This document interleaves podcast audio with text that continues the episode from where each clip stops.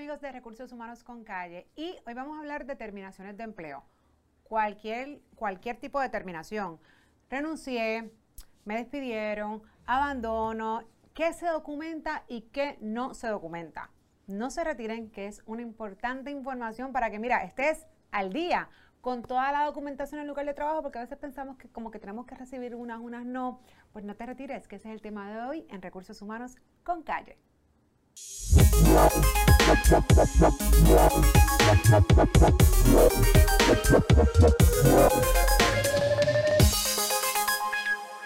Saludos mi gente de Recursos Humanos con Calle y como les mencioné, hoy vamos a hablar de un tema que es muy importante que pues ya sea voluntaria o involuntariamente, hemos pasado por diferentes situaciones para terminar o alguna separación de empleo. Así que hoy nos acompaña el licenciado Reinaldo Quintana. Bienvenido, eh, Quintana, Quintana. Gracias, gracias Jessica, un privilegio estar contigo de nuevo.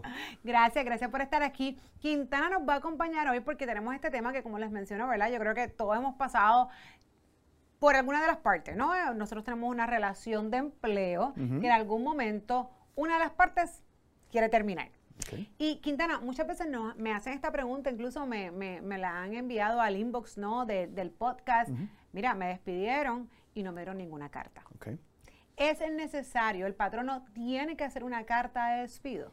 La contestación es no. La jurisprudencia del Tribunal Supremo es clara. Eh, la ley no lo exige. Y el Tribunal Supremo resolvió un caso que se llama Santiago versus Kodak Caribbean, que eso es así, que no hay que dar carta de despido ni dar razones de despido tampoco. Eh, la ley en Puerto Rico la ley 80, como bien identificas, tiene una definición de lo que es una terminación, pero en Puerto Rico no hay una formalidad para despedir. Eh, y de hecho, ahora con la reforma laboral que permite notificaciones electrónicas, eh, nosotros tenemos escenarios donde hemos preferido despedir gente por texto o por WhatsApp, porque queremos que la notificación sea inmediata por razones legales, ¿verdad?, desde el punto de vista del negocio. Eh, y que podamos demostrar que lo notificamos en el momento que queremos demostrarlo. Así que la contestación es que no, que no, en Puerto Rico no hay que dar razones al momento de la terminación. Claro, eh, Puerto Rico no es una jurisdicción donde hay libertad absoluta para despedir. Eh, injustificadamente, quiero decir. O sea, en Puerto Rico uno, el patrón despide cuando quiere, sí, pero el despido injustificado tiene consecuencias legales.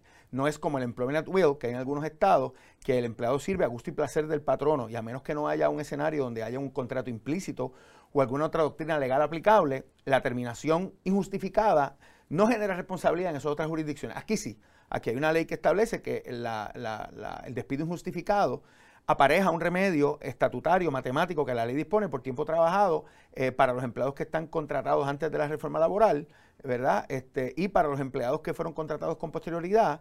El eh, esquema legislativo es un sistema en el cual la mesada es la misma, eh, tres meses y dos semanas por cada año fijo, como compensación única del, al trabajador por su despido injustificado.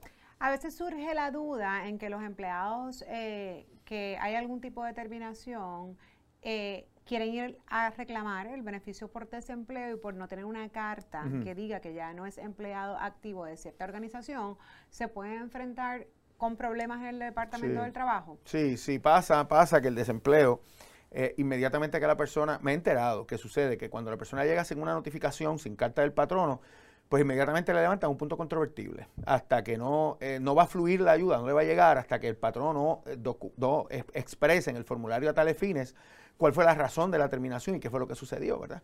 Eh, eh, pues eso lo que hace es que atrasa el beneficio, pero no es un requisito para que se conceda. O sea, el patrono va a recibir eh, una, solicitud de información de parte del desempleo en el cual va a establecer, ¿verdad?, cuál fue la razón de la terminación, si fue abandono, si fue renuncia, si la persona se le liquidó alguna cantidad de dinero, si la persona recibió amonestaciones y que se exprese en ese sentido cuál fue la razón de la terminación. En el caso de abandono de empleo, que es otra de las cosas que pues lamentablemente a veces sucede mucho en la práctica y es donde el abandono de empleo, entiéndase que esta persona, que es un empleado activo de la empresa, simplemente dejó de venir. Y nunca notificó, no regresó o no regresó en un periodo de tiempo, Quintana. Yo creo que esto es importante pues porque...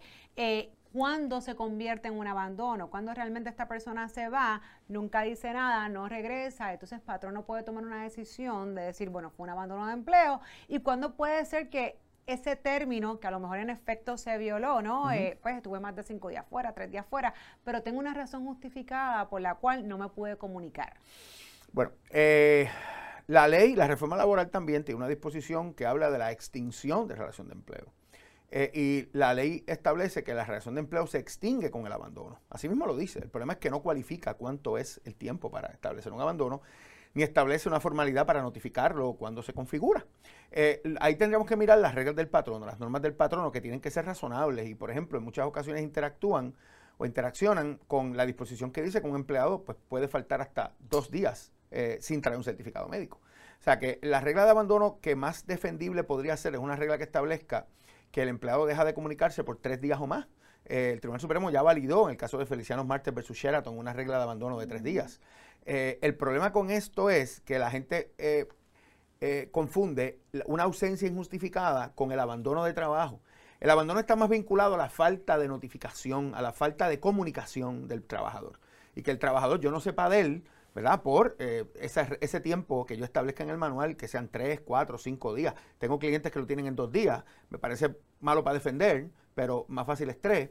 Eh, pero la realidad es que el abandono se define y se configura y se establece de conformidad con lo que el patrón establezca en su manual. Ausente un manual, pues tendremos que irnos por la práctica o por los hechos particulares del caso. Sí, que comúnmente la práctica en Puerto Rico es como mencionas que son tres días. Sí. Ahora bien, eh, tenemos también estos casos donde a lo mejor la persona pues no vino por tres días eh, y se comunicó al cuarto o al quinto y pudiese tener una razón que realmente justificara no esa falta de comunicación. Yo sé que en estos días eso puede ser un poco difícil porque pues todo el mundo tiene un celular o si no puede ser muy fácil conseguir un celular, una computadora, enviar un correo electrónico, no si es un caso de emergencia porque también las políticas establecen en cuál es el modo de comunicación. Correcto. Eh, pero si, por ejemplo, ¿verdad? pasan emergencia y una persona, pues mira, ha tenido algún accidente, está en el hospital y, no se puede comunicar, obviamente la prioridad no es llamar al patrono cuando de repente estoy en un estado crítico, ¿no? Así que eso sería así una razón que se pudiese justificar donde el empleado no se comunicó, por ejemplo, en tres días. El empleado podría llevar el planteamiento de que la falta de notificación se debe a fuerza mayor o a una circunstancia que está fuera de su control. Veo muy pocas circunstancias en que eso pueda pasar, pero podría pasar. Eh, normalmente los patronos son renuentes a, tener interacción o comunicaciones con los familiares. Eh, y no deben hacerlo en mi, libro, pero eso es uno de estos casos en que podríamos recibir una comunicación de un familiar. Yo lo que miro cuando recibo una consulta en esa línea es cuál fue la última, la última comunicación del empleado, qué sabía el patrono del empleado antes de que dejara de venir. Eh, y qué estaba pasando entre las partes en ese momento, para entonces dar un consejo sobre si el abandono se podría defender o si el patrón tiene que ser más cauteloso y enviarle, como digo yo, una carta primero de, mira, hijo mío, ¿dónde tú estás? Eh, ¿Qué pasó? Porque en tal fecha tú me, comunicaste tal cosa eh, y de allá para acá no sé de ti. Claro, y, y, si me voy por esa línea de precisamente lo que mencionas en cuanto a dónde tú estabas o hasta dónde fue nuestra última comunicación, también ocurre que hay empleados que en efecto dicen, mira, yo estoy pasando por... Eh, por X o Y, eh, estoy fuera o voy a estar fuera, pero de repente pues no hay más comunicación. Entonces eso tampoco exime de que porque me comuniqué el día uno, eh, pero sea, porque a veces te da un certificado médico hasta cierto día y, oye, y en efecto, la persona tiene que continuar en reposo o descansando, pero no viene esa comunicación. O sea, eso tampoco es por, se da por dado, se da por hecho porque en algún momento te dije que estaba enfermo, ¿no? Correcto, y ahí hay dos cosas, dos formas de verlo. Número uno, el empleado bajo la ley 180 tiene un deber de informar en los casos de ausencias prolongadas. Eh, pero siempre es importante que eso esté en el manual, que se le eh, recuerde al trabajador que tiene esa obligación. Segundo, eh, habría que ver, eh, Jessica, si por lo que el empleado dijo inicialmente se activa la obligación de, de manejar ciertas licencias que el, el patrón podría estar obligado a inquirirle al empleado sobre la necesidad de ellas. Por ejemplo, un Family Medical Leave Act, si aplicara, ahí no hay palabras mágicas. Ahí el empleado, el patrón, perdón, tiene que responder a situaciones eh, que podrían configurar un escenario donde la licencia aplique. Un acomodo razonable bajo ADA podría ser otro escenario eh, que podría activarse también. Claro, siempre he dicho, la obligación obviamente del patrono orientar que ya estás un tiempo demasiado prolongado y la licencia que te corresponde es otra.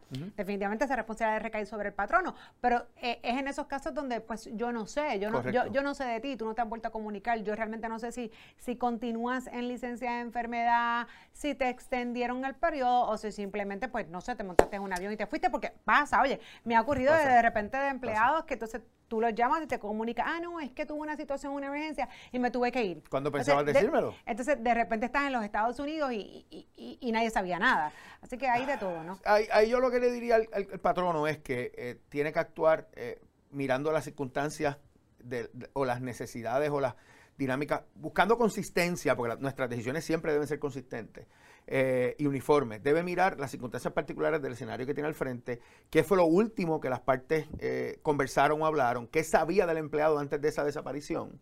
Y e igualmente aplicar, aplicar sus reglas y sus políticas de forma clara. ¿verdad? Y de forma y comunicar con honestidad lo que necesita del trabajador. Porque siempre, como hemos hablado mucho en esta, en esta dinámica, en esta relación, hay siempre un componente de juego limpio, de que las partes, eh, y sobre todo al patrón se le exige siempre, que juegue limpio con el empleado en ese sentido.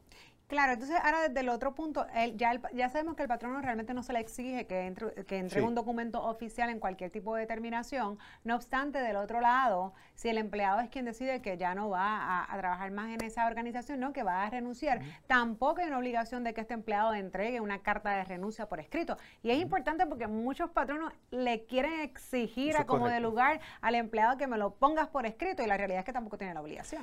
En Puerto Rico tampoco hay una formalidad de renunciar. La renuncia igual para, para configurar una renuncia. La realidad es que la reforma laboral también nos dice que la, renuncia es una causal de extinción pero no habla de cómo la renuncia se presenta, cómo se formaliza, si tiene que ser aceptada para que surta efectos jurídicos, eso no se sabe todavía. Yo lo que en muchas ocasiones le digo al cliente es, como bien identificas tú, que presentar una carta de renuncia no es un requisito para que haya una renuncia. Un texto en que el empleado manifiesta que va a renunciar es válido un, y se puede utilizar. una expresión eh, del empleado que va a renunciar es válida. Nosotros hemos litigado, son muchos los tribunales, eh, todas esas cosas. De, una, una, renuncia prospectiva, eh, pues yo no tengo que aceptártela. Llegó el día de la renuncia prospectiva y yo tengo tus cositas, el día de tu renuncia, yo tengo tus cositas en una caja y te vas. No, pero tú me tomaste la palabra. Sí te la tomé porque tú me expresaste que ibas a renunciar. Así que ahí la clave desde el punto de vista del empleado está en que si sabe que usa la palabra renuncia, esto puede ser un ficha movida, ficha jugada. Y del patrono saber que el patrono puede eh, eh, actuar a base de una renuncia verbal y limitarse a, confirmarla por escrito. Es decir, mira, en vista de tu renuncia expresada verbalmente en tal fecha, te confirmo que estamos aceptando la misma. Y aunque no es necesario ese paso, limpia el piso para que no haya una controversia de, tú me tomaste en serio, o un escenario donde el empleado retira la renuncia, que también me ha pasado. Eh, que vino, no, yo, yo renuncié, pero como era en tal fecha, ahora la voy a retirar. Eh, y el patrón, mi libro, debe empezar a hacer cosas que vean, que demuestren que la maquinaria se movió para que esa renuncia sea aceptada si pretende establecer que la relación de empleo terminó con esa renuncia manifestada. Claro, y, qué bueno que trae ese punto, porque también ha pasado que obviamente, pues, eh, eh, mira, nosotros somos moody los seres humanos, y hay días y hay días, y eso pues es parte de, de, de, de, todo, de todos nosotros. Hay días que nos levantamos más contentos y días que nos levantamos un poquito menos contentos. Y ha habido situaciones donde digo, no, pues si esto no se da así, pues yo renuncio, pues yo me voy. Sí. Pero resulta que al otro día llega a las 8 de la mañana, porque fue un decir. Sí, estoy, yo inmediatamente en un escenario como ese le digo al cliente que le tome el ID, ¿verdad? No que se lo arrebate, ¿verdad? Pero que se lo, lo pida, se lo tome, lo inactive de los sistemas de ponche y le notifique al personal que la persona ya no trabaja con la compañía.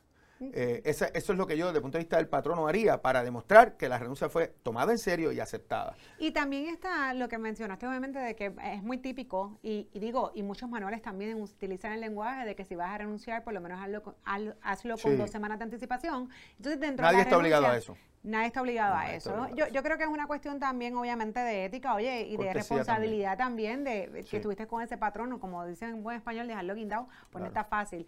Pero, eh, en, en, sin embargo, hay otras otras ocasiones donde pues estas personas a lo mejor trabajan cierta información sensitiva y delicada de la empresa, que entonces el patrono prefiere que si tú vas a renunciar, independientemente de que me hayas puesto una fecha prospectiva, yo decir, no, la voy a tomar y la va, la va a hacer efectiva hoy. Nos ha pasado. En esos casos, ¿qué se recomienda en cuanto a salario o en cuanto, ¿verdad?, a pagarle a este empleado, porque la realidad es que yo, sí, yo renuncié, pero yo renuncié en esta fecha tú eres que me estás adelantando la fecha porque, me, porque yo voy a dejar de cobrar dos semanas. Claro, y el empleado podría pensar que es un despido, que su, esa renuncia, esa, perdón, esa renuncia adelantada eh, configura una terminación y yo he tenido casos donde eso ha pasado.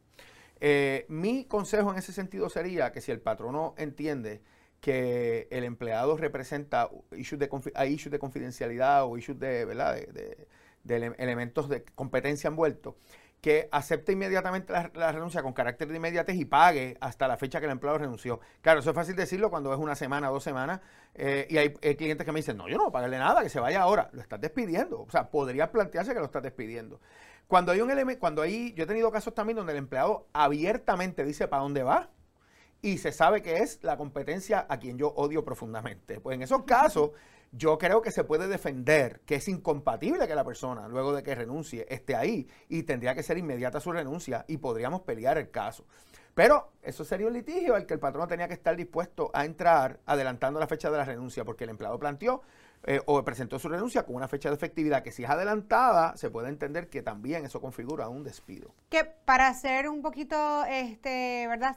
Salvaguardar esa situación, la recomendación sería, ok, te puedes ir ahora, pero entonces déjame ver cuándo fue tu fecha de terminación y te voy a pagar el salario hasta esa fecha y así se cubre por todas partes. Sí, claro, esa es la recomendación, pero hay clientes que me dicen, Rinaldo, pero es que me renunció efectivo el 31 de agosto y estamos en junio. Yo no voy a pagarle todo ese tiempo, pues son decisiones que tenemos que tomar y sentarnos con la persona quizás y en alguna conversación decir, mira, yo creo que tienes que adelantar tu fecha de salida, hay una incompatibilidad entre el lugar que tú vas y entre, entre, entre el, el, lugar donde estás, vamos a conversar sobre el tema, pero eso siempre se presta para controversias judiciales. Ahora que dices eso, no, y me río porque una vez me pasó, la realidad es que no es muy común, no es muy común obviamente en el campo escuchar que te renuncian con tres meses. Sucede. pero ha sucedido, me ha pasado. ¿Con qué frecuencia te pasa esto? la realidad es porque una persona pondría una renuncia a tres meses, a lo mejor, al menos que, es que tenga unos planes de irse del país, cosas como esa, pero la realidad es que si ya tú no quieres estar acá o, de igual forma tienes otra oferta de empleo, tampoco el otro empleador te va a, te va a esperar tres meses. Mira, en mi experiencia lo hacen personas que tienen posiciones en ejecutivas altas, eh, que tienen la diferencia de... Eh, y saben que reclutar a alguien va a ser muy difícil y saben que hay muchos asuntos en transición que requieren una ordenada ¿verdad? Este, eh, relación entre el que sale y el que entra, eh, para entonces que traigan a alguien para, para canalizar esa transición. En mi experiencia ha sucedido así. También hay gente que lo hace estratégicamente buscando que los voten. Eh, y asesorados por un abogado, dicen, renuncia, pero renuncia efectivo a septiembre, a ver qué hacen. Este, y entonces todas esas cosas uno tiene que verlas y manejarlas legalmente desde el punto de vista de acá. Sí. Ay, Dios mío, de, todo, de todo, como digo yo en la viña del Señor. Pero mira, de, este tema y de otros más, tú tienes un, tienes un, seminario mañana, by the way, ¿no? Eh, el jueves. El jueves es eh, la transmisión del seminario de escape. Y Escape es una organización de prevención a la violencia eh, familiar y violencia contra los menores de edad y atiende, ¿verdad? Y entra a intervenir en esos hogares donde hay problemas de violencia. Y por los pasados siete años, octavo con este, hemos hecho un seminario que recauda fondos y todo lo que se recauda va exclusivamente para escape. En ese seminario participamos varios abogados, ¿verdad? Jorge Pizarro, Alfredo Hopgood, Víctor Rivera Hernández, Ildefonso López, este, participa también la, señora Wanda Piña. Y lo que hacemos ahí es, eh, llevamos temas de actualidad en el derecho laboral para eh, eh, darle a profesionales de recursos humanos y, y abogados y estudiantes y dueños de negocios Herramientas para lidiar con las controversias más recientes en el derecho laboral. Este año vamos a hablar de acoso laboral, vamos a hablar de patrón sucesor en el contexto de Luma. Yo voy a hacer un repaso, el tema mío es un repaso por los cambios en la nómina para asegurarnos que estamos en cumplimiento. Eh, Alfredo va a hablar del tema de, discrimen y acomodo religioso, que está interesantísimo, como unas guías nuevas que sacó el IOC el 15 de febrero, de enero pasado. La invitación es a que se matriculen, pueden llamar al 287-6161 llamando al 287-6161, 787-287-6161 o buscando en Facebook Escape Laboral y en la página de escape laboral está toda la información para, suscribirse y para eh, a la página también, e igualmente para matricularse en el seminario que se va a transmitir eh, el jueves, este jueves a las 8 y 30 de la mañana y todo lo que se recauda, tiene una duración de tres horas, eh, es absolutamente para ayudar a escape en el esfuerzo grandísimo que hace para la prevención de violencia familiar en Puerto Rico. Pues miren, jóvenes, les queda poquito tiempo, poquitas horas, pero aprovechen y se matriculan porque no solamente van a tener información muy importante y valiosa, sino que es para una buena causa. Eso no se da todos los días. Así que aprovechen y busquen www.escape. Pueden buscar en Facebook, Escape Laboral. Escape Esa laboral, es la, escape Laboral. Escape Laboral. Y esto es Recursos Humanos con Calle.